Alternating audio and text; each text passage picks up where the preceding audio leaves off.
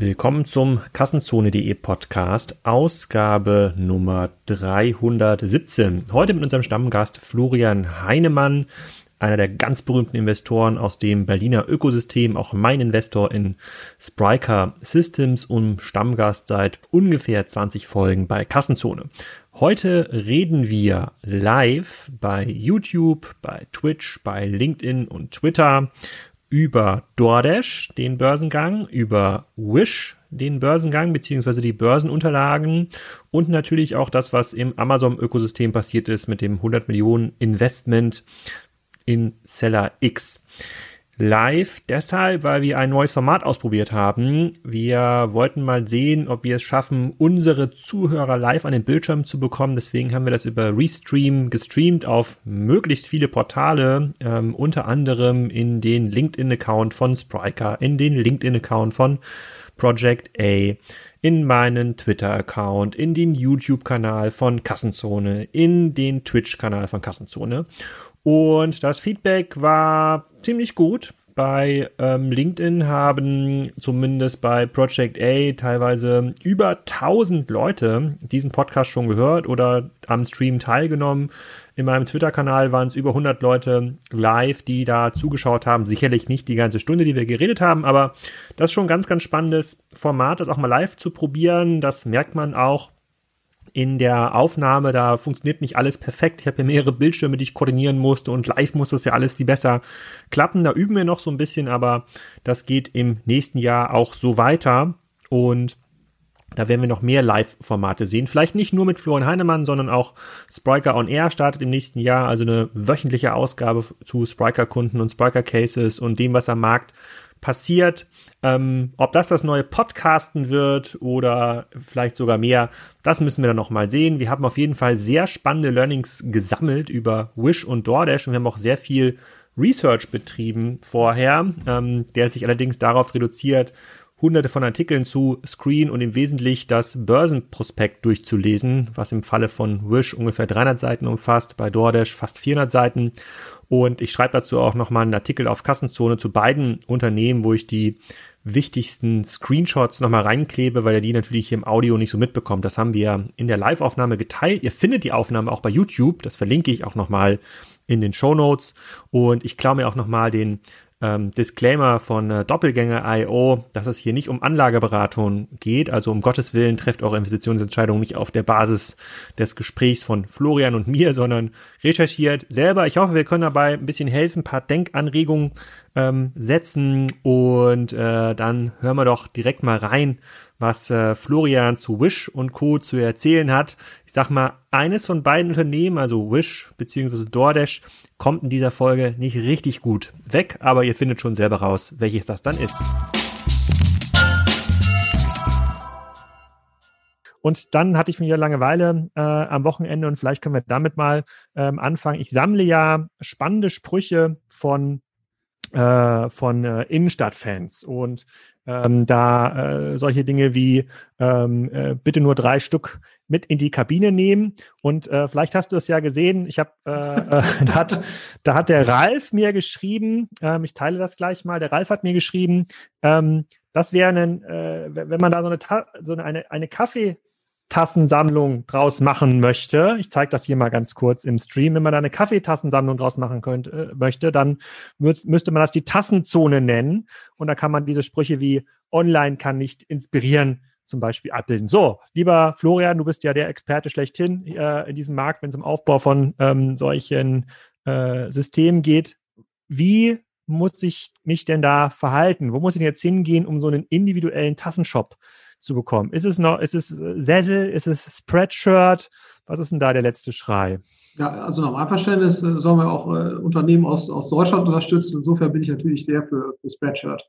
Ja. Spreadshirt? Ja, klar. Spreadshirt ist ja, wenn, wenn jemand von Spreadshirt, äh, wenn jemand bei Spreadshirt äh, das hört, dann äh, bitte gerne Feedback geben, dann würde ich gerne die Domain tassenzone.de sichern und äh, die Highlights des äh, die Highlights des stationären Handels nochmal äh, noch durchgehen. Ich habe äh, ich, ich teile noch mal ein anderes ähm, ein anderes Highlight. Äh, ähm, ich weiß gar nicht, wo ich das geteilt habe, aber ähm, das war glaube ich aus der Innenstadt Coburg und da hat dann die Coburger das Coburger Tageblatt äh, geschrieben ähm, äh, wieder äh, sozusagen hier stirbt der stationäre Einzelhandel, aber es gibt Hoffnung, auch, Hoffnung auf Nachmieter.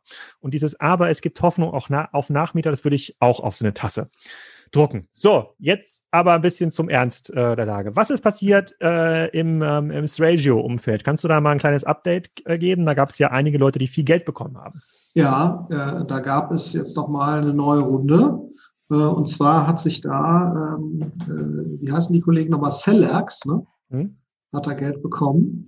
Ähm, die sind, das, äh, die haben Geld bekommen von unter anderem Cherry. Ähm, also Seller schreibt sich wie Seller, aber dann eben mit X am Ende. Die sind doch mal neu dazugekommen und ähm, in, in dem Spiel und haben Geld bekommen von Cherry, was ja ein sehr renommierter Frühphaseninvestor hier ist aus Berlin, dann Felix Capital, äh, bekannt geworden, unter anderem auch durch ihre Aktivität bei Farfetch.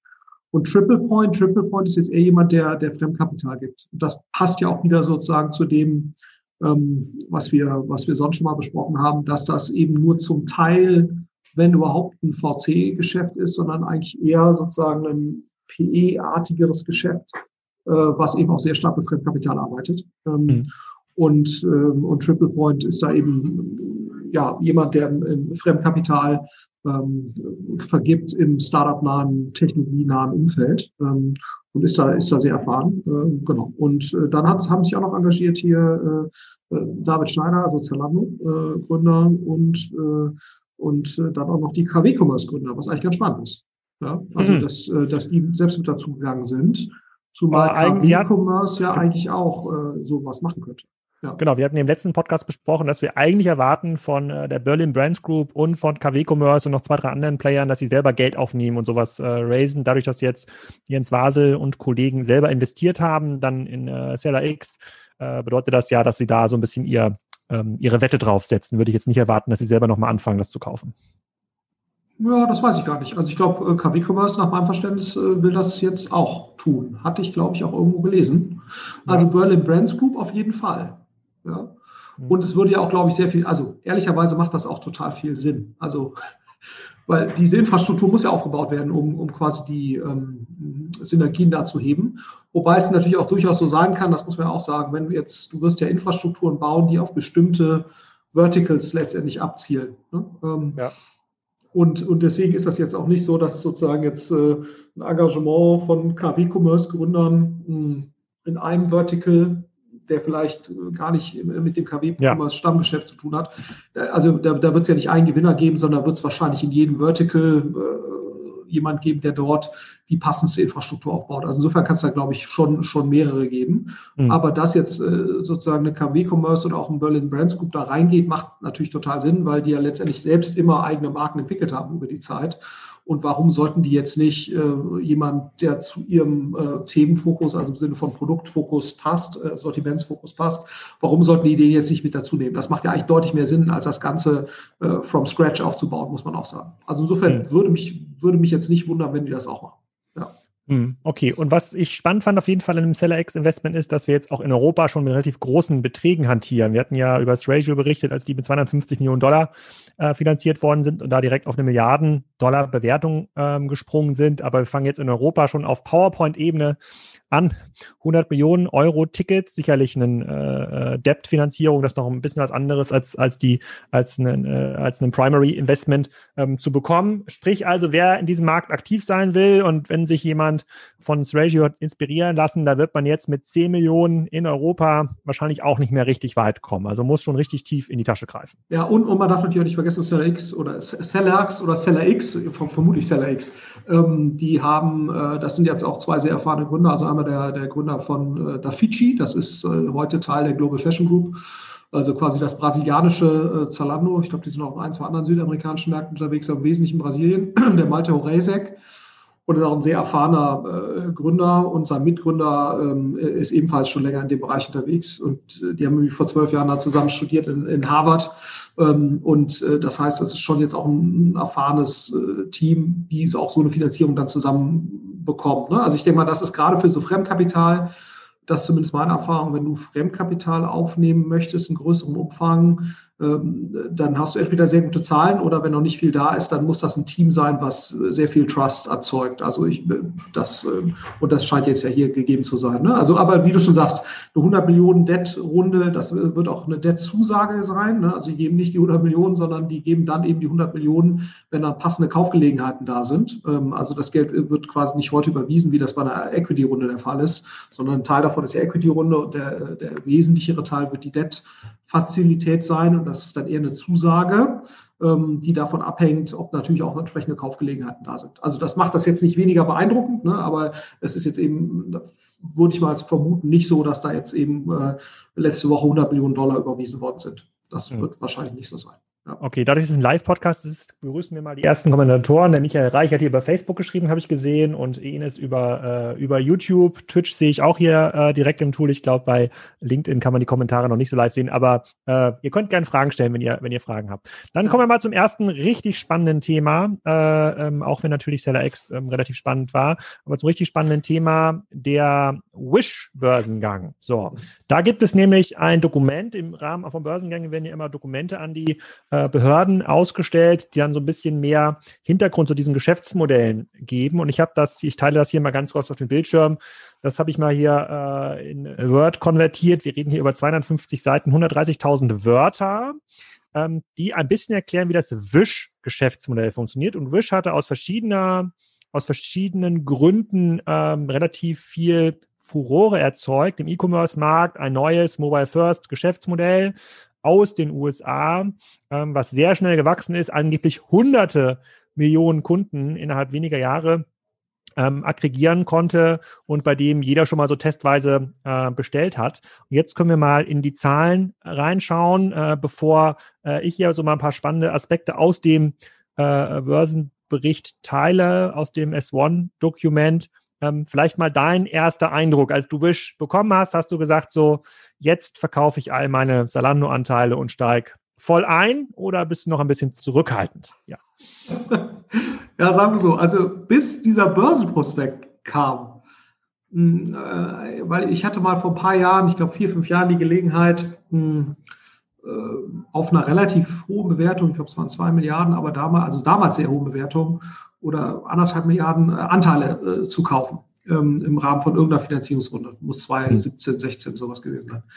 Naja, und da dachte ich, äh, und, und da, da habe ich mich jetzt schon so über die Jahre, als dann eine Erfolgsmeldung die nächste jagte bei Wish, da dachte ich, und ich habe es damals nicht gemacht, weil ich so dachte, boah, bei so einer Kaufexperience, das kann ja. ich mir nicht vorstellen, dass das so groß wird. Es gibt AliExpress und so, äh, wie sollen die sich dagegen durchsetzen? Naja, und dann, äh, und dann dachte ich schon über so die letzten Jahre, Mensch, da habe ich echt was verpasst. Das Ding ist ja eine Rakete, ne? 500 Millionen äh, Downloads und überall immer auf den äh, Platz eins in den Shopping-App-Charts.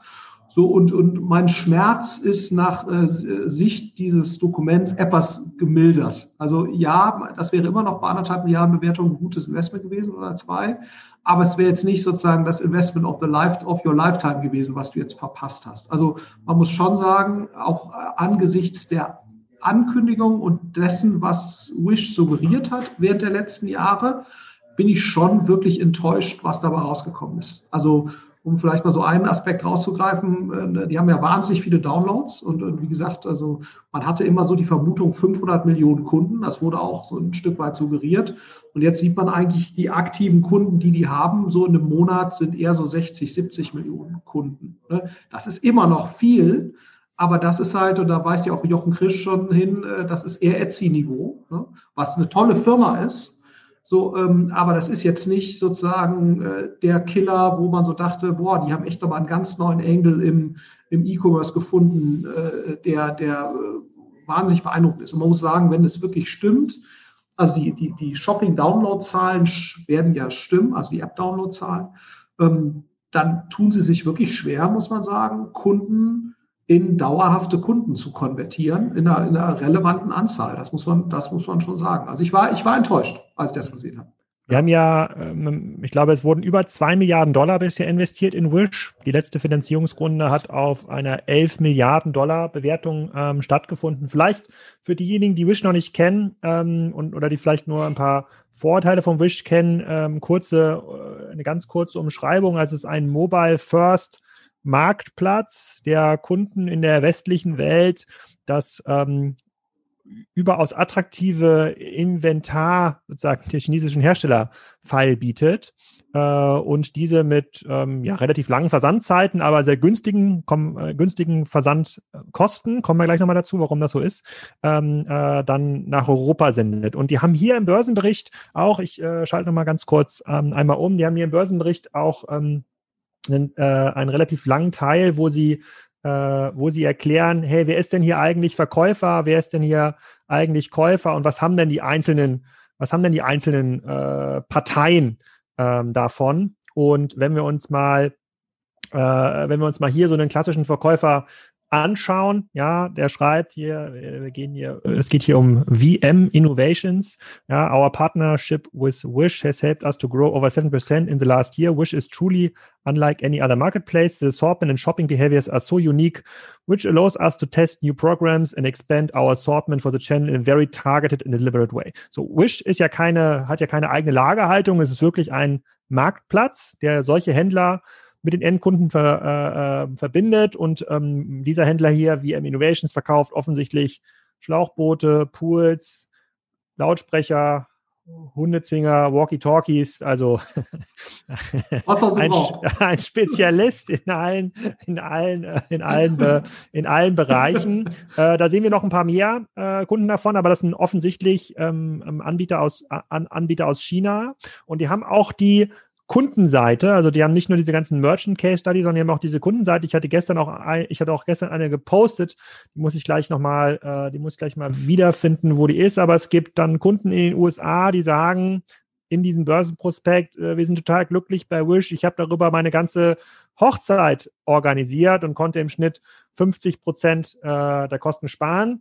Ähm, hier habe ich mal ein Beispiel aufge, aufgetan. Carla C wer kennt sie nicht, äh, eine Influencerin laut diesem Börsenprospekt. Ich wäre jetzt nicht überrascht, wenn das nicht ein Stockfoto von irgendwo ist, weil sie geklaut haben. Aber äh, die sagt, I bought so many things from Wish, including the microphone that I used to record my videos. After I got my microphone, more companies were reaching out to me. Wish helped me to get more jobs.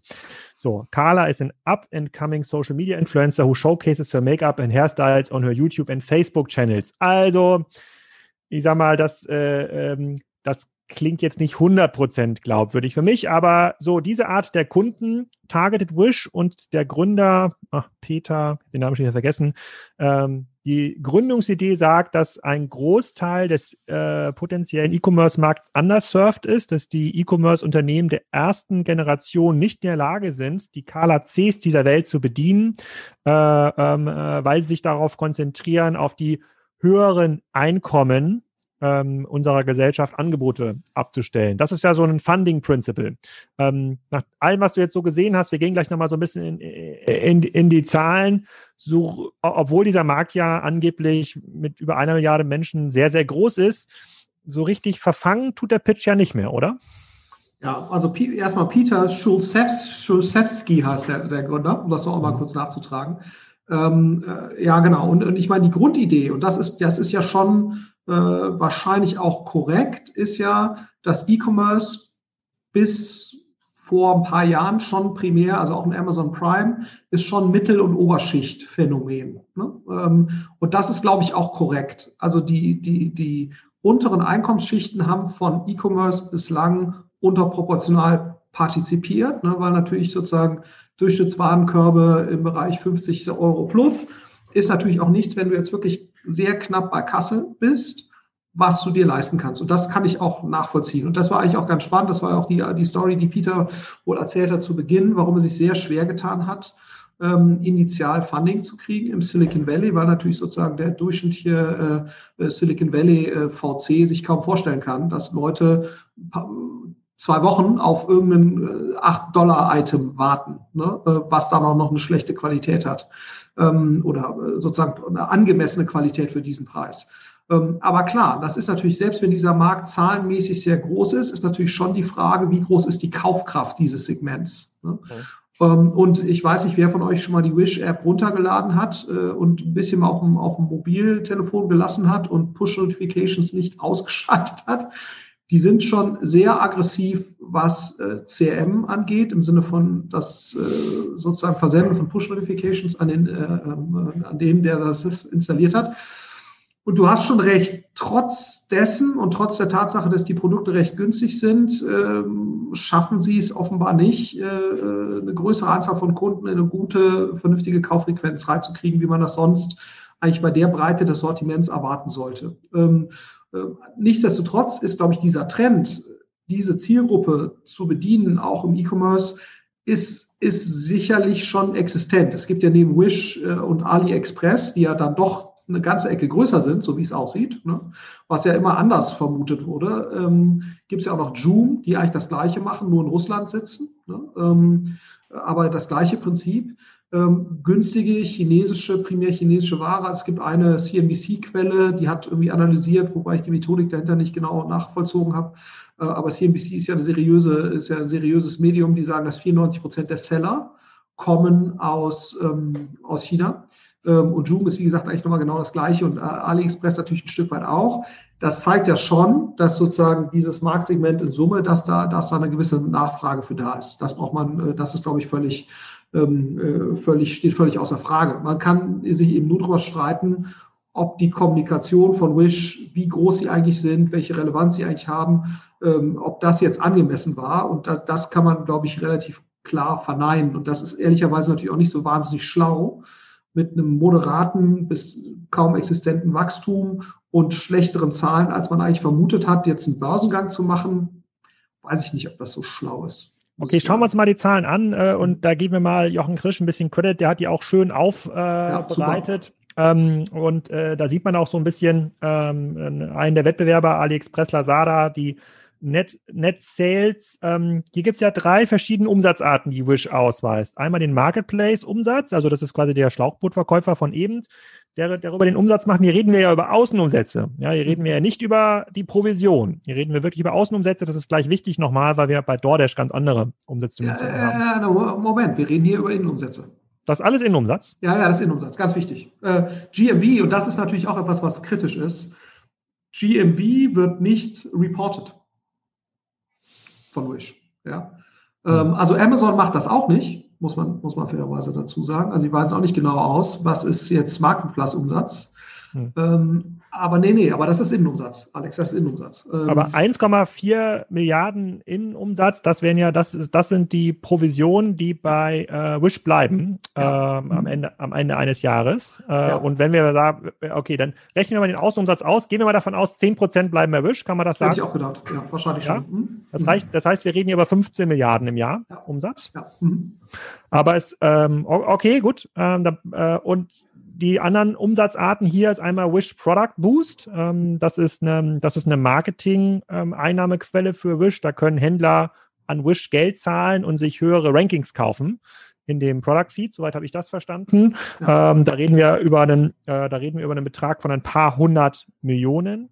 Ähm, und dann gibt es noch Wish Logistics, ein Logistics-Service, den äh, sozusagen Wish noch betreibt, auch für Händler. Den gibt es aber erst seit äh, zwei Jahren. Da sind wir jetzt bei so äh, gut 100 Millionen. Wir klicken da nochmal genau rein. So, wenn man das jetzt mal vergleicht mit einem AliExpress und Lazada, die ja, äh, ähm, die ja jedes Jahr noch äh, sozusagen deutlich stärker wachsen, dann sieht natürlich der Marktplatzumsatz vom Wish ja schlecht aus, weil sie ja 2018 auf 2019 gesunken sind.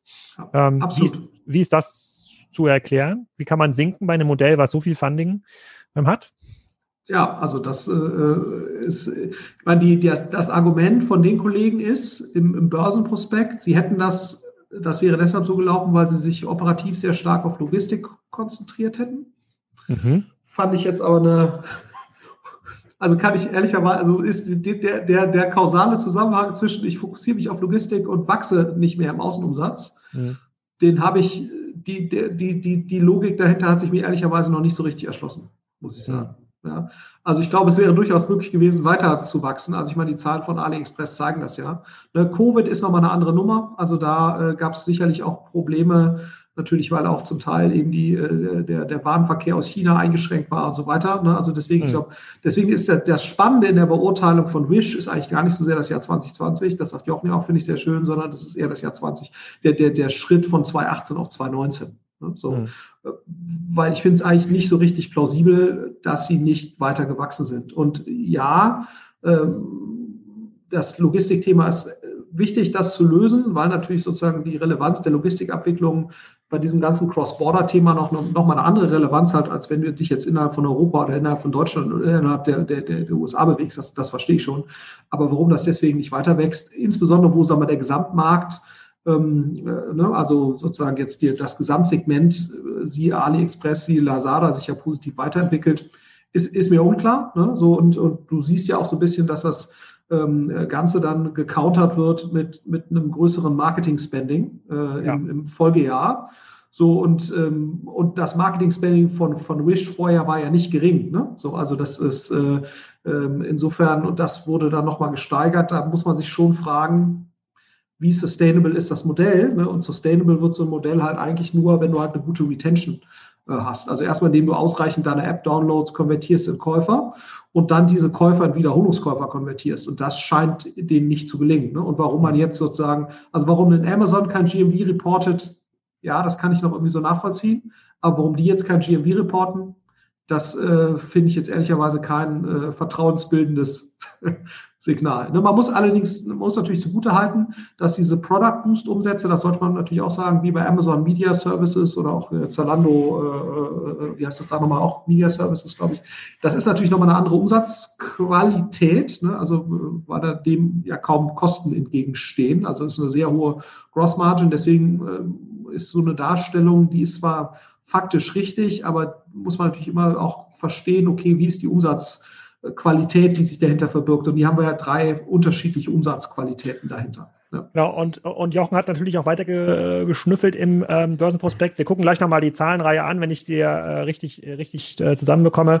Ähm, Wish ist ja eines der E-Commerce-Geschäftsmodelle, was erstaunlicherweise in der Corona-Krise massiv gelitten hat. Eigentlich müsste es doch so sein, dass die Nachfrage insbesondere der einkommensschwächeren Schichten bei Wish gestiegen ist, da muss, hat man noch einen, hohen Druck bei der Hochzeit zu sparen, wenn man aus einkommensschwachen äh, Schichten ähm, kommt. Aber wir sehen ja hier einen, äh, einen sozusagen einen, äh, einen GMV-Einbruch, also der von Q äh, sozusagen auf dem, auf dem Vergleichs, auf der Vergleichsquartalbasis von 8 Prozent. Und ähm, dadurch, dass die Nachfrage auf dem Portal nicht mehr da waren, haben die Händler auch aufgehört, Product Boost zu nutzen. Da sehen wir ein Minus von äh, 34 äh, Prozent. Also ähm, kann ich hier, wäre wär es angemessen zu sagen, dass wir hier vor einem Kartenhaus stehen?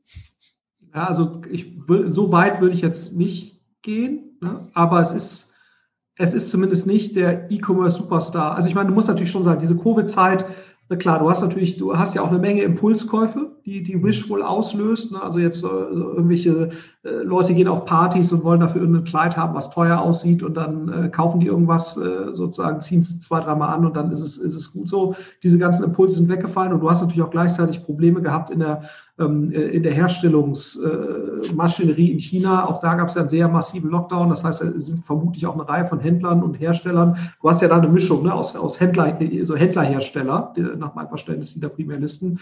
Da haben wahrscheinlich auch einige dann einfach äh, in dem Moment die Accounts suspendet, weil sie einfach nicht liefern konnten. Hm. Insofern äh, würde ich jetzt sagen, also diese Covid-Zeit würde ich nicht überinterpretieren. Für mich ist eigentlich das größere Warnsignal, ist eigentlich sozusagen ein recht bescheidenes Wachstum auch schon vorher. Ne? Eigentlich und Wachstum nur durch das Einführen von anderen Umsatzarten und eine mangelnde Fähigkeit, Kunden für das eigene äh, Thema in einem Prozentsatz zu begeistern, wie wir das eigentlich von anderen E-Commerce-Lern kennen. Das ist für mich eigentlich das größere Warnsignal. Ist das jetzt ein Kartenhaus? Das weiß ich nicht. Ähm, aber ist das jetzt sozusagen so attraktiv, wie wir es gedacht haben? Das auf gar keinen Fall. Ne? Und ich meine, ein weiteres äh, Thema ist ja auch, dass die 2018, wie du, wie du schon sagtest, da mit 11 Milliarden, da dachte, dachten alle schon, wow, wie kann das denn sein, ne, wenn das wirklich so super läuft bei denen? Das war ein recht moderater Uplift zu der Finanzierungsrunde davor. Und da hat General Atlantic ja investiert, die ja sehr schlauer Investor sind. Ähm, also insofern, das wird an sich, wird das wahrscheinlich schon funktionieren. Äh, aber die sind auch sehr diszipliniert. Das heißt, die bezahlen auch auf keinen Fall zu viel. So, und das wird dann, ist es dann einfach auch der angemessene Preis. Ne? Also, wo du sagst, das ist, ein, ist eine gute Firma, aber es ist by no means jetzt das nächste Alibaba oder noch nicht mal das nächste eBay, ne, muss man sagen. Ähm, und, und das äh, ist natürlich schon, äh, ist jetzt erstmal nicht ich, ich, nehme das jetzt erstmal wertneutral. Ne? Es ist halt nur sozusagen äh, im Vergleich zu dem, was sie vorher kommuniziert haben, passt es halt einfach nicht zusammen. Und, ähm, und das, okay. ist, das ist für mich eher so das, das Thema. Ja. Genau, also für die. Du weißt ja, ich bin auch eher zu milde in meinen ja, Urteilen. also ich, ich, ich will es ja also, immer, irgendwie, allen gut. Ich will ja, dass es allen gut geht. Ich habe ja. mir in Vorbereitung für unseren Podcast auch den Podcast zwischen Marcel und Jochen Krisch angehört. Äh, die waren da ja auch sehr streng gegenüber Wish, aber haben gesagt, sie haben noch Hoffnung hinten raus, äh, weil die Plattform natürlich jetzt da ist. Äh, wenn man sich natürlich jetzt mal anschaut, sozusagen die Revenues äh, und vor allem die aktiven Kunden, die teilweise auch nicht steigen, obwohl Wish, glaube ich, 2008, 2019 einer der größten Spender im Facebook Ad Advertising war. Also da reden wir über Spendings im neunstelligen Bereich. Waren sie offensichtlich nicht in der Lage, ähm, also was lernen wir daraus? Sie haben ganz viele äh, Karteileichen. Ja, da gibt es ja. quasi ganz viele Leute. Ja, ich habe gerade ganz, ganz, ganz gravierenden Fehler gemacht, Alex. Das fällt mir gerade auf, wo du das sagst. Ich habe gesagt, im September hätten sie 68 Millionen Kunden oder 70 Millionen Kunden. Das stimmt nicht. Im September waren die last 12 month active äh, ja. Kunden waren 70 Millionen. Ne? Das heißt, über 12 Monate 70 Millionen von wahrscheinlich 500 Millionen Downloads zu aktivieren, boah, Genau, das, weil das ist ja auch einer der, ist ja auch im Börsenprospekt, dass jetzt über drei Jahre lang eine der meistgedownloadeten Shopping-Apps war, waren. Und das ist ja noch, das ist ja äh, besonders interessant. Also sie haben, ja. sie haben schon eine gute App. Also ich finde immer noch diese Art und Weise, wie sie den Stream erstellen und wie sie es schaffen, 70 Prozent aller Käufe nicht ähm, suchintentionsbasiert auszulösen, sondern so aus einer Inspiration. Leute gehen durch den Stream.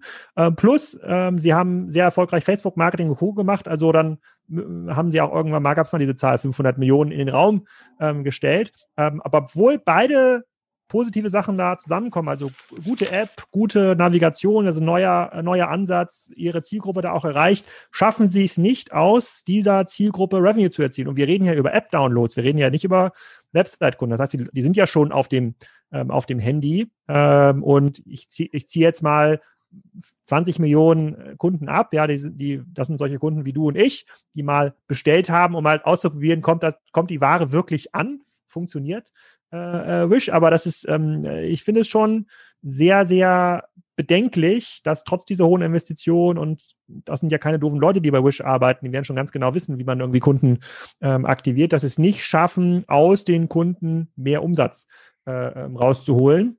Und das sieht man hier auch so ein bisschen in den, äh, in den Zahlen. Die versuchen natürlich jetzt ein bisschen sparsamer äh, zu wachsen in den nächsten Jahren, also in 2019, 2020 in Vorbereitung auf den Börsengang nicht mehr so viel Kohle rauszublasen, aber das ist natürlich nach dem bereits erfolgten Einknick der Marktplatzumsätze von 2018 auf 2019 gar kein gutes Zeichen und ähm, da äh, komme ich auch zu meinem größten Kritik, Kritikpunkt. Ich glaube, Jochen hatte da ganz kurz drüber äh, geredet. Viele Leute fragen sich ja, wie kann es denn sein, dass ich bei Wish, ähm, keine Ahnung, äh, den äh, die Kopflampe für, für drei Dollar, wie kann ich die denn kostenlos in die USA bestellen?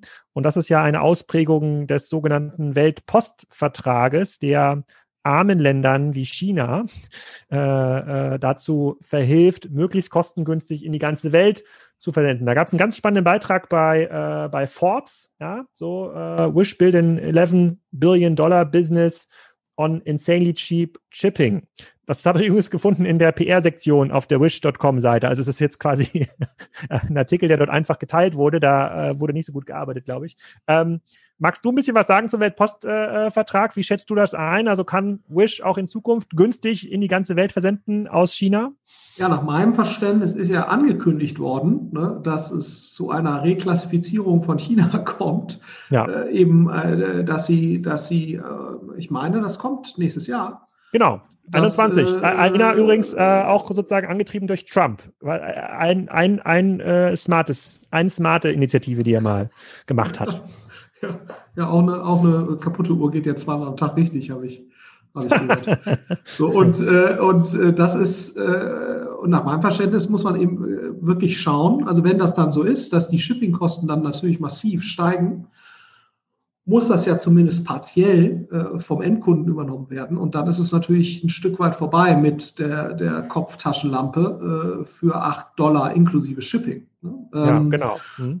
Wie stark das dann genau steigen wird, das kann ich dir noch gar nicht sagen, aber ich glaube, das steht hier so ein bisschen erläutert. Aber man muss natürlich schon sagen, das ist, das kann ein existenzielles Risiko sein. Und das ist vielleicht auch der Grund, äh, warum Wish jetzt diesen Börsengang macht Ne? Hm. Also das ist ähm, äh, China wird klassifiziert wie alle anderen reichen Länder auch, also okay. genauso wie Deutschland oder die äh, oder die USA. Und hier im Forbes, ich habe es mal hier größer gemacht im Forbes äh, ähm, ähm, Artikel sozusagen zum Beispiel kostet ein 5 Pfund elektrischer Nasenhaarschneider aus China nach Atlanta, äh, 1 Dollar äh, 55. Äh, ähm, wenn ein Händler in den USA das gleiche Gerät nach Atlanta schickt, dann zahlt er 2,80 Dollar, also 80 Prozent mehr da äh, sozusagen. Und dieser Innerhalb unfaire Wettbewerbsvorteil, genau, unfaire Vorteil, der wird im Januar 2021 ähm, ja, ich sag mal, beseitigt durch die Aktualisierung des Weltpostvertrages. Mhm. Äh, und äh, also, wenn ich mir so, also unabhängig jetzt mal von dieser ganzen mangelnden Fähigkeit aus den hunderten Millionen Kunden, die es da angeblich gibt, äh, äh, streue Stammkunden zu machen, ist das für mich schon der bedenklichste äh, ja, Aspekt. Ja? Sehe ich genau, sehe ich genauso. Also genau, also das heißt, du hast offenbar ist dieses Argument, was ja immer mal angeführt wurde, aber eher verstummt ist, wie kann eigentlich so eine Experience so viele Kunden binden? Ne? Das hat sich ja jetzt als falsch erwiesen. Und wenn dieser Shipping-Vorteil jetzt noch wegfällt, da muss man natürlich mal gucken, vielleicht gibt es da irgendwelche Lösungen. Deswegen ist, glaube ich, auch Wish Shipping so, so oder dieses Wish Logistics so relevant, weil man dann natürlich wahrscheinlich Shippings konsolidiert ne? und ja. dann innerhalb der USA oder in Europa, wo, wo die ja, das sind ja die beiden größten Märkte, dann, also man shippt konsolidiert irgendwo hin und dann wird quasi entpackt und man shippt äh, sozusagen separat weiter. Aber wenn das natürlich äh, immer so ist, wie du es jetzt gerade beschrieben hast, also diese 1,50 von China direkt nach Atlanta, so werden, werden sozusagen Kosten dann auf einmal innerhalb der USA 2,80 und dann kommt ja noch das konsolidierte Shipping aus China in die USA nochmal dazu pro Item. Das ist relativ günstig wahrscheinlich. Ähm, ja, wobei, das muss man mal gucken. Ne? Also wenn du da natürlich auf Luftfracht setzt, was du ja müsstest, hm. wie, wie günstig das dann noch pro Item ist, aber, aber wie dem auch sei, es wird auf jeden Fall verdoppelt sich dann in dem Fall jetzt der Shippingpreis ähm, mindestens äh, bei einem Item, was echt günstig ist. Also das wird die Wettbewerbsfähigkeit nicht unbedingt erhöhen. Ne? Und, und das spricht wahrscheinlich auch, das ist wahrscheinlich auch der Kerntreiber dafür, jetzt eben noch diesen Börsengang zu versuchen. Also vielleicht, ich weiß nicht, ob du noch irgendwelche anderen Punkte hast, aber ich glaube, vermute mal, um das, um das auch ein Stück weit abzuschließen, die Wahrscheinlichkeit, dass das Jahr 2021 für Wish besser wird als das Jahr 2019, ne, nehmen wir mal Covid außen vor, wo ja das Wachstum auch sowieso schon moderat war und relativ teuer erkauft wurde. Also wenn du vorher schon kein gutes Modell hattest, was in sich gute Retention produziert hat, dann ist die Wahrscheinlichkeit, dass dir das in 2021 mit schlechteren Shippingkosten gelingt, nicht besonders hoch. Und ich wüsste jetzt nicht, was der Hebel sein sollte, zumindest im bestehenden Modell, um das jetzt zu verbessern. Ich weiß nicht, ob dir was einfällt.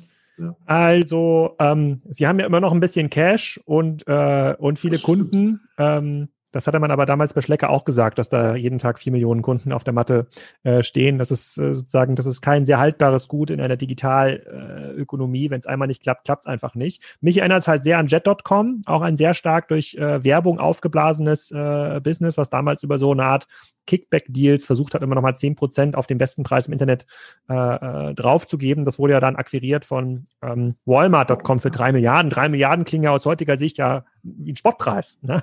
damals schon absurd, äh, damals schon absurd teuer. Nee, ähm, ich sehe, also der Weltpostvertrag ist so die eine Sache. Das äh, Wish wird ja auch versuchen, ähm, sicherlich noch andere Länder onzuboarden und da äh, mehr Services ähm, aufzubauen. Aber dass sie es halt überhaupt nicht schaffen, mit diesem Mobile First Ansatz äh, ausreichend viel Traktion in ihre App äh, äh, zu erzeugen, dass sie es auch nicht geschafft haben, quasi in höherwertige Kohorten vorzustoßen. Also vielleicht gäbe es ja auch einen sinnvollen Wish-Ansatz für dich und mich, vielleicht auch mhm. mit anderen Produkten, einfach, das gibt mir schon sehr, äh, schon sehr zu denken. Und äh, ich, ähm, mich wundert jetzt eigentlich, dass sie nicht mit so einem, äh, wie heißt das, äh, ähm, Spec an die Börse gehen, äh, mit dem ja normalerweise äh, sozusagen schlechte Unternehmen entsorgt werden, wie wir im Doppelgänger-IO-Podcast lernen konnten, sondern dass sie es direkt versuchen. Schöne Grüße an, den, an, den, an die Herren ja. Glöckner und Klöckner.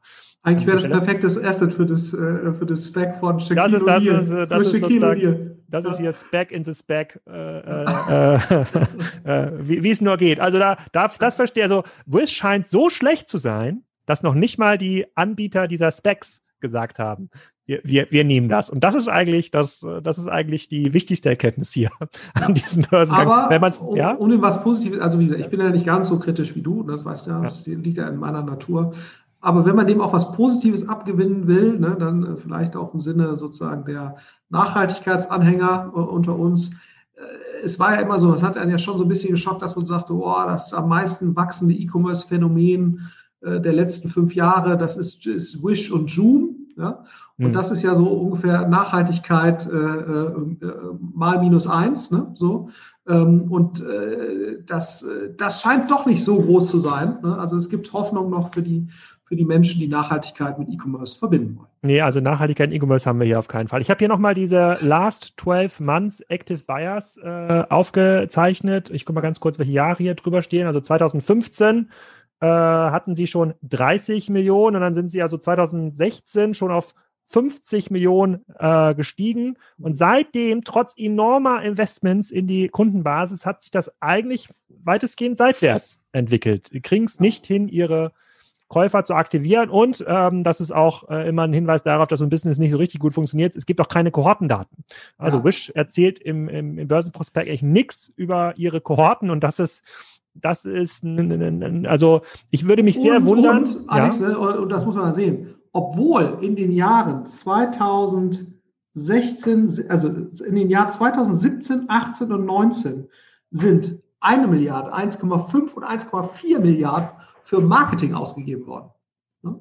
Mhm. Parallel. Ja. Und damit mhm. sind also wirklich bescheidene Neukundenanzahlen und, und auch Retention äh, erzielt worden, muss man sagen. Ah, ah, ah, gut, also es gibt einen Gewinner, der heißt Facebook und Google. Also die haben auf jeden Fall, äh, äh, die haben auf jeden Fall verdient hier, hier an diesem äh, an, an diesem Business. Und äh, und äh, mich würde es auf jeden Fall wundern, dass äh, hier auf dem ähm, Twitch Kassenzunder-Kanal wird auch ein bisschen darüber diskutiert, äh, ähm, ob das denn in den Glore passen würde von äh, Jochen Krisch, den Glore-Fonds. Ich glaube, da bist du bist du da auch investiert im Glore-Fonds von ja. äh, Jochen Krisch. Hast du Anteile? Ja. Ähm, also mich würde es wundern, wenn wir dort eine Beimischung der Wish Aktie sehen. In den, äh, in den, ganz klein, ganz klein. Ja, aber vielleicht eine, vielleicht eine Put-Option. Vielleicht kann man direkt eine Put-Option nach den Börsen. Ja, ich glaube, das macht der, der Global-Index ist ja nicht so ein, ist ja nicht so ein unseriöses Derivate-Ding. Die machen ja sozusagen, die kaufen ja. nur ehrlich die Aktien. Ja, da, da wurde noch ein bisschen diskutiert. Der, der, der, der, der Herr Klöckner ist ja auch gerade aktiv, sehe ich. Der kommentiert da ein bisschen was zum, zum, äh, zum Glore-Fonds. Also ich fasse mal zusammen. Ja, der Swish IPO-Prospekt äh, sehr aufschlussreich. Ähm, wieder erwarten äh, ein sehr schlecht performendes äh, Business, also trotz hoher Investments, trotz ähm, richtungsweisender Strategie im Bereich äh, Mobile, ähm, Commerce, äh, ähm, ähm, trotz der, äh, trotz einer Alleinstellung eigentlich auch in diesem Business, sie haben ja diesen Markt eigentlich für sich erschlossen mit diesem inspirativen Commerce über so einen, äh, über so einen Feed, deutet eigentlich alles nach ähm, unten und ähm, wie heißt nochmal dieser Typ, der diese ganzen Specs äh, äh macht? Äh, äh der Shadia ja. Pipata von äh, genau. Ja, genau. Und, Social, Social da, und, und dass der, und der hat ja ein paar offene Specs äh, noch übrig, dass der noch nicht mal so gnädig war, Wish hier mit an die Börse zu tragen oder an der Börse zu entsorgen, das äh, sollte eigentlich äh, eine, eine Warnung sein. Also ich sehe da, also äh, ich glaube, man muss ja dieses Disclaimer. Chamat, Chamat ja. Palihapitia. Genau, wir, wir, treffen ja auch keine, wir machen ja auch keine äh, Investitionsberatung hier. Also wenn jemand äh, ein starker Wischkäufer ist, also um Gottes Willen, also hört euch nicht diesen Podcast an, wenn ihr Investitionsentscheidung äh, äh, treffen, treffen wollt. Äh, wir müssen auch einen Disclaimer bald einfügen. Okay, so, äh, haben wir noch irgendwas vergessen zu Wisch? Sonst würde ich nämlich gerne ja. noch mal ein paar Minuten DoorDash besprechen. Ja, die, ja viel geileres Business. viel ähm, schöner, ja. Viel schöneres, viel, viel schöneres Business. So, die DoorDash-Zahlen gab es nämlich auch. Ähm, DoorDash, kann man das vergleichen mit ähm, Foodora? So, ganz, ähm, ganz vereinfacht gesagt?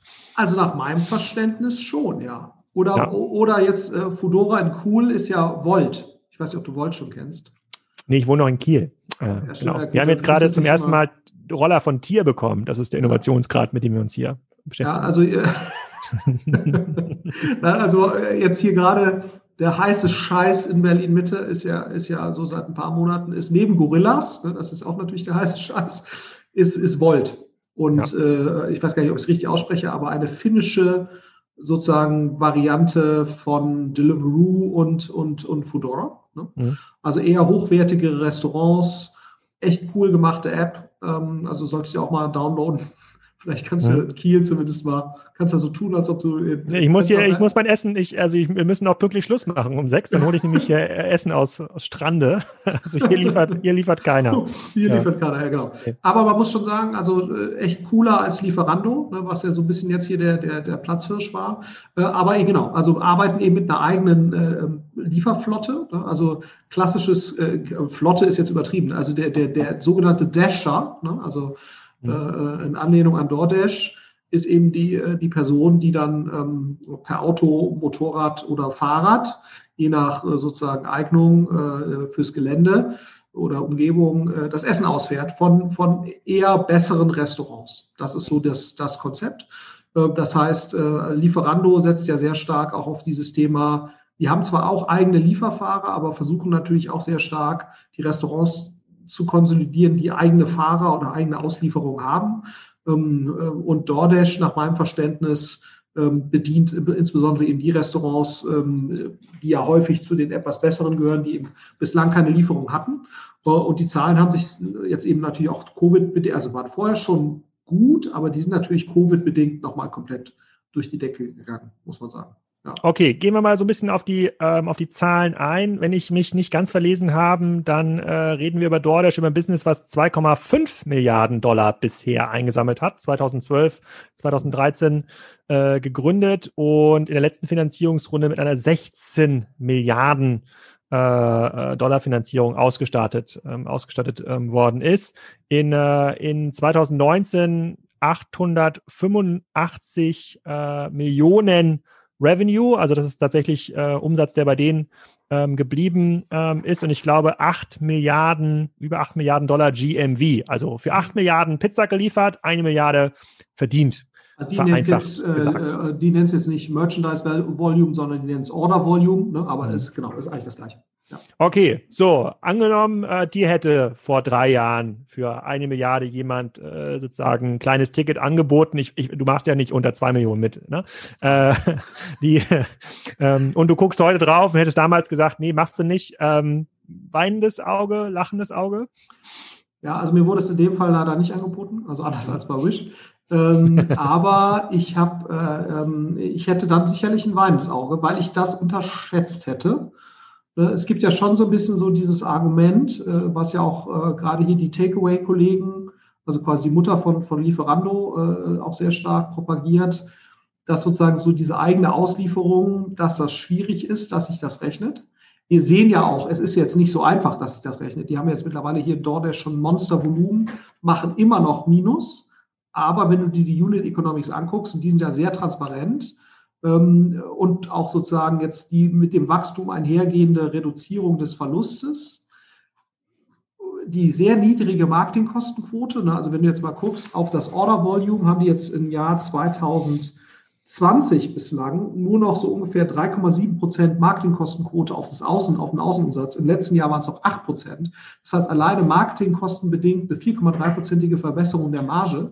Das, das ist schon, äh, schon ein Knüller. Das liegt aber daran, wenn ich es richtig rausgelegt habe, wir, wir reden hier über äh, auf, auf Jahresbasis gesehen 70 Prozent Stammkunden und äh, sozusagen die Stammkunden äh, ganz anders als bei Wish können extrem effizient reaktiviert werden. Das heißt, die Leute richtig. nutzen diese DoorDash-App immer mehr, äh, brauchen jetzt gar nicht so viel Gutscheinanreize, das ist ja dann drin in den Marketingkosten äh, und äh, das zeugt ja von einem sehr stabilen äh, von einem sehr stabilen Business. Und, ähm, es sieht so, und es sieht so aus, dass ich das rechnen könnte. Ne? Also jetzt, ja. also die wachsen ja wahnsinnig. Und, und wenn sich die, die Unit Economics so halten lassen, brauchen die noch ein gewisses Volumen obendrauf. Äh, aber wenn die jetzt nächstes Jahr nochmal 50 Prozent wachsen sollten oder 30, nach meinem so Überschlagsrechnung müssten die dann profitabel sein. Ne? Die haben aber natürlich, was passiert nach Covid, ist natürlich die Frage. Ne? Also wie stark recovered dann das normale Essen gehen. Ad 1. Und ein anderes großes Risiko, was die natürlich haben, und das muss man sich, muss man sich mal anschauen, das ist ein, einem ganz interessanten Artikel. Die haben natürlich zurzeit die ganzen Dasher als Freelancer. Also, also Freelancer klingt jetzt nett, ne? Das sind, also die, die, die sind ja de facto nicht fest angestellt unterliegen de dementsprechend natürlich auch anderen Sozialversicherungs- etc. Pflichten. Und, und da ist natürlich auch die Frage, das ist ja auch das Argument immer bei Uber und so weiter, äh, ist das eigentlich so okay? Ne? Und, und bleibt das so, weil natürlich schon das Ganze darauf basiert, äh, dass die Dasher sehr stark eben äh, orderabhängig bezahlt werden. Wenn sich das dreht und äh, sozusagen sie fest angestellt werden müssten mit Urlaub, mit Sozialversicherung und vollem Programm, dann ist natürlich die Frage, ob sich dann die Lieferkosten noch rechnen. Und daher kommt ja, warum, ja. das verstehe ich noch nicht, warum müssten sie fest angestellt werden? Also woher kommt die, äh, woher kommt die Gefahr der, der, will jetzt, das klingt jetzt doof, aber woher kommt die Gefahr der Festanstellung? Ja gut, das Argument ist ja schon so ein bisschen, das sind eigentlich äh, de facto äh, Scheinselbstständige. Ne? Ist das also eine bei, Diskussion, die in den USA aktiv geführt wird? Das ist zumindest jetzt mal, Theo, also ne, äh, äh, Kamala Harris und, und Joe Biden sind sicherlich nicht äh, äh, Sozialisten in, unserem Sinne, ne, sozusagen. Also in den USA ist ja alles irgendwie äh, sozialistisch, kommunistisch, was sich irgendwie äh, sozusagen also halbwegs in Richtung Mitte bewegt. Aber ähm, ähm, sagen wir so, es gibt ja schon ein Argument dafür zu sagen, dass, dass die Leute üben ja keine Tätigkeit für irgendwen anders aus, ne, sondern die arbeiten also in den USA ist das vielleicht sogar so, dass sie dann vielleicht für irgendwen anders arbeiten. Aber Leute, die dass das jetzt wirkliche Selbstständige sind. Und selbst wenn, sind es natürlich sozusagen äh, keine selbstständigen Programmierer, die 70 Dollar die Stunde verdienen oder 50, sondern eben eher im unteren Segment sind. Und da ist natürlich schon die Frage, was passiert, wenn die Mindestlöhne äh, müssen die nicht zumindest mal an Mindestlohn angepasst werden. Und da muss man sich halt mal gucken, was heißt das dann für die Unit Economics? Hm. Und das war auch immer meine Skepsis bei diesem Modell und das war ja das gleiche auch bei Deliveroo und so weiter. Du brauchst schon relativ viele Stops pro Stunde, äh, damit sich so ein Modell rechnet. So. Um, ähm, und, und, in, äh, und, wenn ich das jetzt richtig sehe, hier bei den, bei den Zahlen, die auch sehr schön äh, sind, auch bei dem Artikel von Jochen äh, mit verlinkt, da hat man eigentlich einen ganz guten Überblick. Ähm, der, der Dasher behält äh, 7,90 Dollar bei einer, bei einer durchschnittlichen Order, wobei die relativ groß, äh, groß gewählt ist, aus meinem Verständnis. Ähm, das heißt, er braucht ja schon, ne, um so in den USA einen äh, überlebensfähigen äh, Lohn hinzubekommen, um die zwei Orders pro Stunde im Schnitt. Ne? Damit, damit das funktioniert. Wahrscheinlich ist die Order eher großzügig gewählt, die ist wahrscheinlich eher kleiner, das heißt, es ist eher ein bisschen weniger, das heißt, du brauchst mehr als zwei Orders pro Stunde. Und das war ja auch ehrlicherweise immer mein Bedenken gegen Modelle wie Deliveroo und so weiter. Die können für Investoren gute Modelle sein. Und in so Städten wie London oder so schaffst du das sicherlich auch oder New York. Ähm, aber ob das in der Breite machbar ist, das ist eben die Frage. Ne? Äh, mhm. Und das, das ist, glaube ich, auch schwer zu beantworten äh, a priori, aber sozusagen aus der Endkunden-Experience und aus der Endkundenerfahrung, aus der Endkunden-Retention ganz klar ein, ein, Wahnsinnsmodell und eine Wahnsinnsentwicklung. Ne? Ähm, und ich meine, das drückt sich ja am besten in der Wiederholungskaufquote aus. Ich sehe ja sogar, dass 85 Prozent in 2000 20 aus äh, Bestandskunden kam. Ne? Also und nochmal eine erhebliche Steigerung im Verhältnis zu 2018 waren es irgendwie 6, äh, 68, dann in 2019 77 und jetzt eben in den letzten Quartalen 85 Prozent aus Bestandskunden. Also auch eine steil steigende, das zeigt ja die Stärke der Retention. Ähm, äh, also insofern, die haben kein Endkundenproblem. Da muss man halt nur gucken, vielleicht ließen sich in zumindest so Ländern wie den USA ne, wo eine relativ hohe Zahlungsbereitschaft auch besteht, zumindest in einem gewissen Segment oder in England, würdest du es schaffen, so ein Modell dann auch nochmal mit höheren Lieferkosten zu fahren? Das muss man halt mal gucken. Genau, ähm, genau. Vielleicht äh, bleiben wir mal ganz kurz bei den äh, sozusagen bei der Abhängigkeit Auftraggeber und äh, Dasher. Danach müssen wir uns mal den Gesamtmarkt angucken, weil da gibt es ein paar Trends, die glaube ich auch für äh, für Dollar sprechen. Ähm, äh, fleißige Hörer vom Doppelgänger Podcast haben das vielleicht schon mal gehört, diesen Begriff, den Gini-Koeffizienten. Ähm, das ist ein Wert, der äh, darüber eine Aussage trifft, wie ungleich sind Vermögen beziehungsweise Einkommen verteilt. Ähm, und äh, je ungleicher äh, sozusagen ein Land äh, ausgestattet ist. Also je weniger reiche Menschen und ganz viele arme Menschen es gibt, desto höher ist dieser Koeffizient. Und das bedeutet in Ländern, die einen besonders, äh, ich zeige das mal hier unten in der Statistik, die einen besonders ähm, hohen Gini-Koeffizienten haben, das heißt eine besonders hohe Ungleichgerechtigkeit der Vermögen, dann gibt es halt viele Leute, die bereit sind, für wenig Geld zu arbeiten, ja, dir die Schuhe zu putzen äh, und ähm, ausreichend viele Leute, die bereit sind, auch äh, sich solche Services zu kaufen. Gute Beispiele sind sicherlich äh, Brasilien, Indien, äh, Pakistan. In Deutschland sehen wir es ein sehr gleich verteiltes Land. Die letzten Statistiken äh, weisen leider einen gegenläufigen Trend, aber wir sehen, die USA sind jetzt äh, nicht viel besser als China, ein bisschen besser als Brasilien. So, das bedeutet aber auch, ein Land wie die USA sind natürlich für ein Liefermodell besonders prädestiniert, weil es dort weniger sozialversicherungspflichtige Jobs gibt, also verhältnismäßig zu allen äh, Jobs in der Bevölkerung und halt sehr viele Leute, die immer mal wieder ein schnelles Einkommen brauchen. Wir können auch gleich mal ein paar Beispiele aus dem Börsenbericht sehen. Und deswegen, äh, glaube ich, tut man sich mit solchen Modellen in Europa grundsätzlich auch deutlich schwieriger. In den USA hat dann in DoorDash ein viel einfaches, eine viel einfache Möglichkeit, das, ähm, äh, das, äh, das aufzubauen. Also ich glaube, das Thema Gini-Koeffizient, das äh, wird uns noch in vielen weiteren Podcasts verfolgen. Äh, das, äh, da bitte ich quasi den regelmäßigen Hörer, da nochmal äh, auch äh, nachzuhören und, und nachzulesen. Das ist ganz wichtig, weil wir sehen immer mehr Modelle, bei denen es darauf ankommt, dass viele Menschen mit geringen Vergütungen wenigen Menschen mit hohen Einkommen ähm, helfen. Aber aus meiner Sicht, was DoorDash natürlich enorm hilft, ähm, wir haben einen Megatrend zum Essen außer Haus in Restaurants. Also wir, es verschiebt sich ein ganz großer Teil unserer Esskultur durch die Art, wie wir leben, äh, nach außen, also sozusagen in Restaurants. Und dieser Anteil der Restaurants, die dann liefern, also quasi die, die Bereitschaft, dass wir uns Essen ordern, die steigt auch enorm. Und da hat DoorDash ja in seinen Statistiken gezeigt, da reden wir über hunderte Milliarden Umsatz, die heute schon in den USA außer Haus geordert werden, von denen DoorDash gerade mal ähm, 16 Milliarden, ich glaube äh, 2020 sollen so Richtung 16 Milliarden sein, bringt, also einen ganz kleinen, ganz kleinen Anteil hat. Also, also der, der Markt ist riesig, er wird auch größer.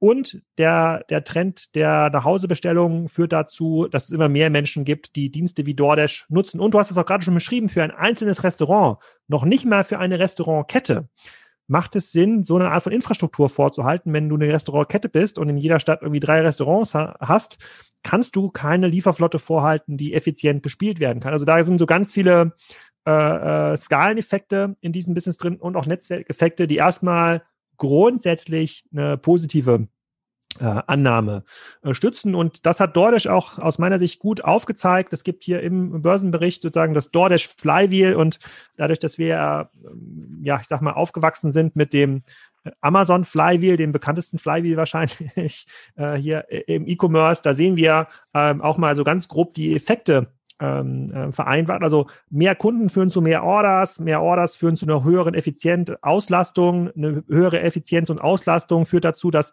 mehr Dasher, also Leute, das dann liefern und mehr Dasher führt zu einer besseren, äh, höheren Delivery. Das ist der eine Seite des Flywheels. Auf der anderen Seite führen mehr Kunden zu mehr Merchants, also mehr Restaurants oder auch ähm, andere, äh, sozusagen andere lieferfähige Dienste, kommen wir gleich noch dazu, äh, binden sich bei DoorDash an, dann mehr Restaurants führen zu mehr Auswahl, mehr Auswahl führt zu einem besseren Consumer Engagement, wieder zu mehr Consumern. Also diese Trends, diese makroökonomischen Trends auf beiden Seiten, ähm, die führen natürlich dazu, dass erstmal die Grundperspektive für das Geschäftsmodell super positiv ist. Mhm. Und äh, wir reden auch gleich nochmal über den Wettbewerb und weitere äh, äh, Wachstumsmöglichkeiten, aber, äh, aber ähm, diese, diese Tendenz der Profitabilität pro Lieferung in die Unique Economics, äh, die fand ich beeindruckend, muss ich sagen. Also Absolut. Also was da im Börsenbericht steht, ist schon, also ganz, ist jetzt nicht so, dass die, äh, dass die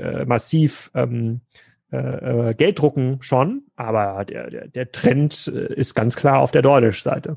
Ja, absolut. Und vor allen Dingen, und das ist ja schon beeindruckend, du hast es ja gerade schon angesprochen, wenn du siehst, wie die sich halt auch entwickelt haben in den letzten zwei Jahren, auch relativ zur Konkurrenz oder zweieinhalb Jahren. Ne? Es gibt ja auch diese eine Aufstellung in dem, in dem Börsenprospekt, ähm, dass sie äh, wie im Januar 2017 äh, 17 Prozent Marktanteil hatten und jetzt kalkulieren sie ihren Marktanteil bei 50 da lassen sie vielleicht den einen oder anderen Wettbewerber weg. Ne? So, aber egal, ob er jetzt 50 ist, ich glaube, das oder, oder 30, die relevante Zahl ist ja für mich die, die Steigerung im Vergleich zu Konkurrenten, jetzt wie, wie Uber Eats, wie Grubhub, die ja schon deutlich länger unterwegs sind, ähm, oder auch zu, zu Postmates, die ist natürlich schon Wahnsinn. Äh, und, und die zeigt natürlich, dass sozusagen dieser Fokus auf hochwertige Restaurants, dass das wahrscheinlich schon aufgrund von diversen Aspekten eine gute Strategie sein mag, die natürlich jetzt auch durch Covid enorm äh, noch Rückenwind bekommen hat.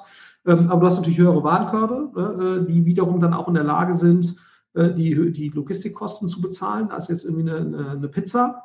Ähm, also ähm, insofern, ähm, das scheint schon in, in sich ein, ein, stimmiges, ein stimmiges Modell zu sein. Ja. Genau, und es gibt aus meiner Sicht gibt es auch, ich habe das hier mal äh, vergrößert, ich habe hier mal parallel nochmal äh, sozusagen im Prospekt rumgeblättert. Es gibt so ein paar Aspekte, die ja noch gar nicht gehebelt sind. Ähm, hier auf Seite 171 von 356 im Börsenprospekt sehen wir, äh, dass sie äh, einmal die Argumentation, warum nehmen Merchants da teil? Das macht für kleine Restaurants natürlich total Sinn, so eine Lieferservice anzubinden, äh, wenn es in der Stadt verfügbar ist, damit man die Kunden an, auch erreichen kann, äh, wenn man selber keine Pizzafahrer anstellen möchte. Ähm, was die eben aber noch machen, das fand ich super spannend, dass sie für Ketten wie äh, Little Caesars, äh, Chipotle und andere eine White-Label-Lösung erstellen. Also da gibt es quasi Kunden, die bestellen nicht über die Door äh, äh, DoorDash-App, sondern über die Little Caesars App und im Hintergrund läuft aber DoorDash und auch die Infrastruktur ähm, von denen. Ob das dann eigene Dasher sind, die mit der Little Caesars Mütze kommen, das weiß ich nicht. Soweit habe ich da noch nicht, äh, bin ich noch nicht durchgedrungen, aber dass sie da in der Lage sind, also das haben wir bei anderen größeren E-Commerce-Modellen auch gesehen, die dann anfangen, für Marken Dienstleistungen zu ähm, erstellen, das, äh, das, das finde ich schon wegweisend, also dass die da auch als Partner von den Restaurants wahrgenommen. Äh, und macht ja auch total Sinn. Ne? Ich meine, solange du deine Liefervergütung kriegst, ist es eigentlich auch egal. Ne? Klar ist es natürlich schön, wenn du äh, direkt von den Bestellungen profitierst über die Launch-App, aber äh, ich meine, das Kritische, dass dieses Modell funktioniert, ist ja eine ausreichende Anzahl von Stops. Also sozusagen eine ausreichende Anzahl von Stops beim Endkunden oder Delivery-Ausfahrten pro Stunde. Das ist ja letztendlich der entscheidende Punkt. Und, und wenn dir das gelingt, dann wird das Modell insgesamt aufgehen. Insofern ist alles, was zur Lieferfrequenz beiträgt, ähm, macht, macht Sinn. Ja. Hm. Hm. Genau. Okay. Ähm, gibt es aus deiner Sicht irgendwo eine natürliche Grenze? Also du hast gerade gesagt, sozialversicherungspflichtige, sozialversicherungspflichtige Anstellungen der Mitarbeiter könnte dazu führen, dass das eben nicht mehr so geht. Also ich, ich schalte mal ganz kurz hier in den in das ja, oder einfach generell, rein. muss ob es jetzt sozialversicherungspflichtig ist oder einfach generell einen, einen Druck darauf, diese Menschen besser zu bezahlen. Ne? Ähm, genau. Wie auch, oder dass diese Menschen, die das machen, teurer werden. Ja? Mhm. Also letztendlich den Effekten des, äh, des Gini-Koeffizienten entgegenzuwirken. Ja, ähm, weil das ist ja eigentlich nichts, nichts anderes äh, sozusagen. Ähm, und je stärker dieser Druck wird, desto weniger funktioniert natürlich so ein Modell. Hm. Es sei denn, ne, und das ist natürlich etwas, äh, da ist auch ein Börsenprospekt, wird davon gesprochen, aber da ist natürlich noch unklar, wie das jetzt genau funktionieren wird man ist halt in der Lage, äh, den, den, den, die Auslieferung partiell oder vollständig zu elektrifizieren. Ja? Mhm. So, ähm, also durch Drohnen und automatisierte Auslieferungen und so, und so weiter. Das würde natürlich diesen, diesen ganzen Komplex nochmal ein Stück weit äh, weniger relevant werden lassen. Aber das ist natürlich kurzfristig zumindest jetzt nicht die Lösung, sondern da brauchst du den hohen Gini-Koeffizienten, damit Menschen das für relativ wenig Geld machen. Genau, also im Prospekt wird interessanterweise darauf hingewiesen, dass das immer Menschen sind, die machen das mal so zwischendurch. Ja, sozusagen jemand besucht seine kranke Mutter in, in Connecticut und zwischendurch dasht er so ein bisschen. Ähm, hier verdient sich jemand Geld, um dort äh, einen Unikurs äh, zu finanzieren. Also anders als die, ähm, als die Abhängigkeit als Überfahrer, wo man den ganzen Tag nichts anderes macht, wird das hier ein bisschen anders dargestellt. Ich glaube, das ist geschönt. Ich bin mir nicht ganz äh, sicher, auf dass der man jetzt mal auf der Scale, also da brauchst du ja voll, also ja, das ich glaube sich ja. Ich glaube, wir reden über eine, eine, Million Dasher oder waren es eine Million Merchants? Ich bin jetzt nicht mehr ganz sicher. Nee, Million Dasher. Million Dasher. Also sozusagen es ist eine Million Menschen, die ähm, hin und wieder mal einen Euro äh, zu, zuverdient in den, in den USA äh, äh, mit diesem Business. Das ist natürlich schon ganz spannend. Du hast gerade gesagt, das funktioniert wahrscheinlich in Städten wie London, Paris und Co., was in die, in, bei denen ja ähm, ähm, auch klar wird im Börsenbericht ist, die, die wachsen ja erfolgreicher in diesen äh, mittelgroßen Städten. Also die, die Kiels dieser Welt ja, äh, sind für die viel attraktiver als die Hamburgs dieser Welt, äh, weil da gibt es nicht so viel Wettbewerb und die sind underserved. Also gibt es so einen Lieferdienst nicht. Ähm, und das kann ich bestätigen, dass das, äh, ähm, ähm, dass das, äh, dass das, dass das so ist.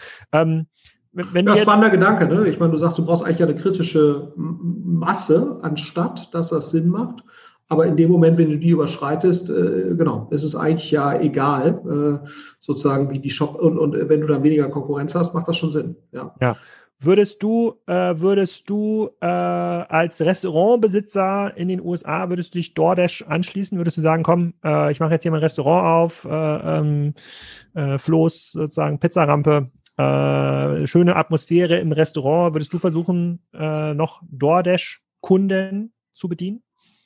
Ja, absolut. Also wenn ich jetzt in der Lage wäre, das äh, küchenkapazitätsmäßig zu gewährleisten, ne, ähm, ähm, ich glaube, das macht schon, das macht schon sehr viel Sinn. Ja, also ähm, ich meine, an Marketingkosten, äh, äh, ich habe eine begrenzte Kapazität sonst von Plätzen, die ja nur zu Peakzeiten genutzt werden. Wenn ich dann in der Lage bin, zu anderen Zeiten vielleicht äh, irgendwie Lieferessen auszuliefern, ähm, why not? Also ich glaube, das trägt sicherlich schon dazu bei, ich habe ja auch als, als äh, Restaurant relativ hohe Fixkosten mit Miete. Ne? Ähm, der andere große Block sind Personalkosten, da kann man sich jetzt drüber streiten, äh, sozusagen, weil die ja dann variabel dann auch in, in den Zeiten hauptsächlich anfallen, äh, wo mein Restaurant auch offen ist, äh, sozusagen, also, oder eine hohe Benutzerfrequenz hat. Aber meine Fixkostenblöcke, die kann ich natürlich besser ähm, sozusagen über mehr Umsatz verteilen, wenn ich sowas mitnutze.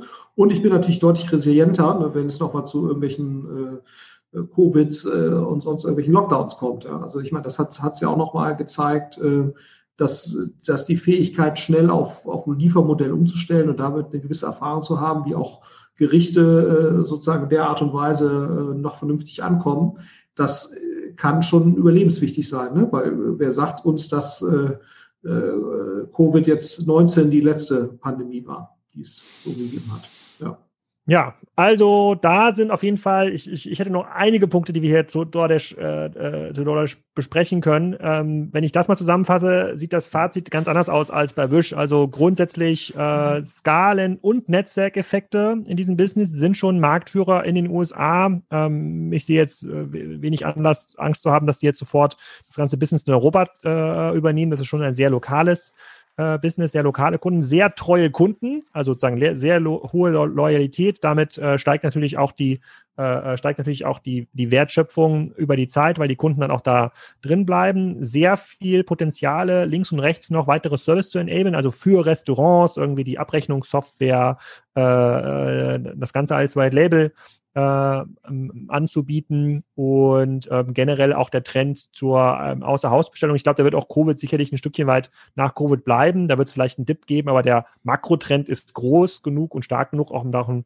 DoorDash zu tragen. Wäre das ein Unternehmen, äh, was auch anfangen kann, so über Eats und Co. zu kaufen oder macht das, das aus, aus deiner Sicht keinen Sinn? Äh, lieber dann äh, die erdrücken im Markt durch bessere Konditionen? Ja, ich glaube, Uber muss sich ja schon fragen. Ne? Also ich glaube, für Uber macht es ja schon Sinn, quasi das Uber Eats-Geschäft nebenher zu betreiben, ne? also einfach als Extension zu ihrem bestehenden Business, weil sie damit natürlich einfach die Fahrer besser auslasten können oder sozusagen denen mehr Business geben, je nachdem, welche Perspektive man da hat. Also insofern glaube ich, die werden das, werden das auf jeden Fall einfach mit weiter, weiter nebenher mit, mitmachen. Das würde mich jetzt wundern. Und ich meine, wenn die Entwicklung so, sich so weiter vollzieht, muss man sich schon fragen, ob es Sinn machen würde, da Dinge zu kaufen oder ob die einfach nicht ihren Ansatz organisch weiter durchführen, weil das Wachstum ist ja beeindruckend, also deutlich schneller als alle anderen im Markt ähm, und äh, deutlich schneller als ein Grubhub und so weiter, die sich ja offenbar da auch nicht so wahnsinnig gegen wehren können. Ähm, die Kapitaleffizienz ist gut, ne? also die generieren ja wirklich äh, enormes Wachstum ja, mit Investments, aber ist jetzt echt nicht crazy. Man sieht schon jetzt eine Skalierbarkeit, auch sozusagen, was jetzt äh, Fixkostendegression und so weiter. Das sieht, insofern wüsste ich jetzt nicht, äh, warum die oder wen die da kaufen wollen würden, ehrlicherweise. Ja. Hm, hm. Also was anderes ist jetzt, wenn sie sicherlich in andere Märkte reingehen würden, ne? also in andere lokale Märkte, weil man hat ja schon diesen Food-Bereich, das hat man auch bei Delivery Hero versus Takeaway versus Just Eat äh, gesehen, die sich dann die Märkte da untereinander aufteilen, weil, weil es eben schon klar ist, dass man eigentlich nur als eins, äh, Nummer eins in dem jeweiligen Markt wirklich gutes Geld verdienen kann äh, oder gute Grossmargin erstmal und, der, und sonst, sonst sich sehr schwer tut. Ähm, also was anderes ist, glaube ich, mit einer regionalen Expansion. Ne? Äh, dann macht sicherlich Sinn, da wahrscheinlich was zu kaufen. Wobei man sieht, man sieht ja in den USA, ist schon irre, dass sie sich gegen die bestehenden Player, also Postmates und, und, und, und äh, und äh, hier Grubhub sind ja keine schlechten Firmen, äh, die auch sehr, sehr gut kapitalisiert sind, dass die in der Lage sind, also sich da so durchzusetzen. Muss man gucken, wie das ohne Covid gewesen wäre, aber es ist schon beeindruckend. Ähm, aber sonst hätte ich gesagt, wenn äh, man was dazu kauft, dann eher regional. So, hier hört der Podcast schon auf. Im YouTube-Kanal findet ihr noch ein paar weitere Minuten des Gesprächs. Das ging aber im Wesentlichen darum, wie wir jetzt die ganzen Streams ausschalten können und wie man das jetzt noch besser handeln kann mit diesen Live-Aufnahmen in Zukunft. Ich freue mich auch auf euer Feedback, also schreibt einfach gerne E-Mail an alex.kassenzone.com www.de und in den nächsten Wochen bis Weihnachten geht's fleißig weiter. Die nächste Ausgabe hier in zwei Tagen betrifft Betty Bossi, eine Marke, die in der Schweiz sehr bekannt ist, rund um das Thema Kochen und Küchenutensilien. Dann war Mirko Kaspar von Mr. Specs zu Gast. Sehr spannendes Gespräch über den Brillenmarkt bzw. den Onlinehandel von Brillen und Accessoires. Ich werde mit Rupert Botmeier nochmal Ende dieses Jahres das ganze Thema Peak Amazon besprechen. Also sind die wirklich am Limit angekommen oder ist das nur eine Fantasie von mir? Ähm, wir sprechen mit dem Gründer von Waterdrop, wahrscheinlich einem der größten Unternehmen, was rund um die Fernsehsendung Höhle der Löwen entstanden ist. Krasse Zahlen, krasses Business, hätte ich fairerweise alles nicht so gedacht, was der Gründer da erzählt hat. Ist nächste Woche live und dann pünktlich vor Weihnachten ist der Christoph Werner nochmal zu Gast von DM und da gehen wir alle Fragen durch, die aufgrund der ersten Folge eingesendet worden sind. Ähm, wir hören uns auch ein paar Live-Fragen an. Also Leute wie Tarek Müller und auch Flo Heinemann sprechen live ihre Fragen ein, beziehungsweise äh, nehmen die auf. Die spielen wir dann im Podcast ab. Ähm, und äh, Christoph will sich dann allen Fragen stellen. Finde ich extrem cool. Ähm, und vorher habe ich auch ihm versprochen, schaue ich mir natürlich noch den ein oder anderen DM-Markt ähm, an. Also das Programm bleibt zackig hier bis kurz vor Weihnachten. Ich hoffe, euch allen geht's gut und euch hat diese Live-Ausgabe gefallen.